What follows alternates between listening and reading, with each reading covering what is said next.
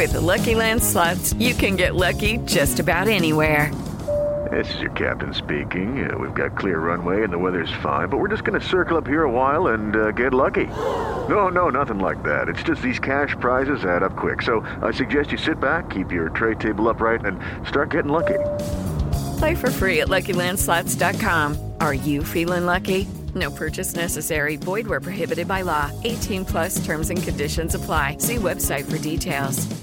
Siete en punto, panorama informativo 88.9, información que sirve. Yo soy Alejandro Villalbazo en el Twitter, arroba Villalbazo 13. Es miércoles 27 de enero. Iñaki Manero, ¿cómo estás, Iñaki? Mitad de semana, Alex Villalbazo, Alex Cervantes, a todos los amigos de la República Mexicana, gracias por seguir en Panorama. Adelante, Iñaki. Muchas gracias, Alex Villalbazo. Vámonos con el panorama COVID. La cifra de muertes a nivel mundial por COVID-19 ya suma 2.157.790 personas. La cifra global de casos, 100.286.643. De ellos, unas eh, 55 millones 414.212 personas se han recuperado, de acuerdo con cifras de la Universidad Johns Hopkins.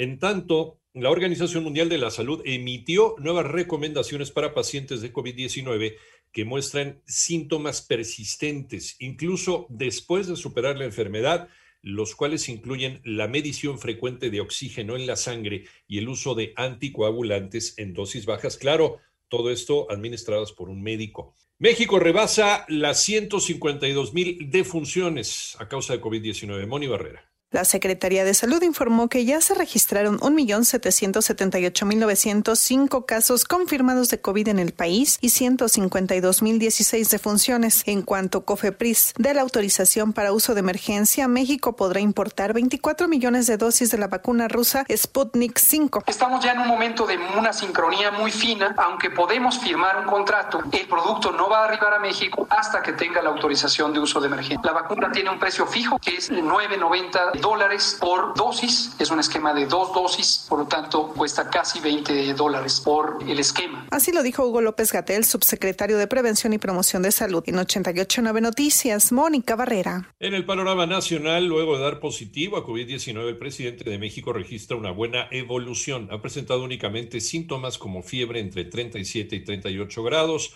un poco de dolor de cabeza, informa el subsecretario de Salud, Hugo López Gatel. En tanto, la Secretaría de Relaciones Exteriores levantó un acta circunstanciada de la cual notificó a la Fiscalía General de la República, al Instituto Nacional de Migración y a la Interpol por el faltante de 1.446 libretas foliadas para la expedición de pasaportes tipo G, contenidas en nueve cajas cerradas. Y es el mismo secretario de Relaciones Exteriores, el canciller Marcelo Ebrard, quien dio a conocer a través de sus redes sociales que sostuvo una productiva llamada telefónica con el nuevo secretario de Estado de los Estados Unidos, Anthony Blinken, con el objetivo de mejorar la relación bilateral. Y las escuelas privadas del país anunciaron que reanudarán actividades en febrero, esto ante la crisis que enfrenta el sector y la necesidad de los padres de familia de volver a sus actividades económicas, menciona Alfredo Villar, presidente de la Asociación Nacional de Escuelas Particulares.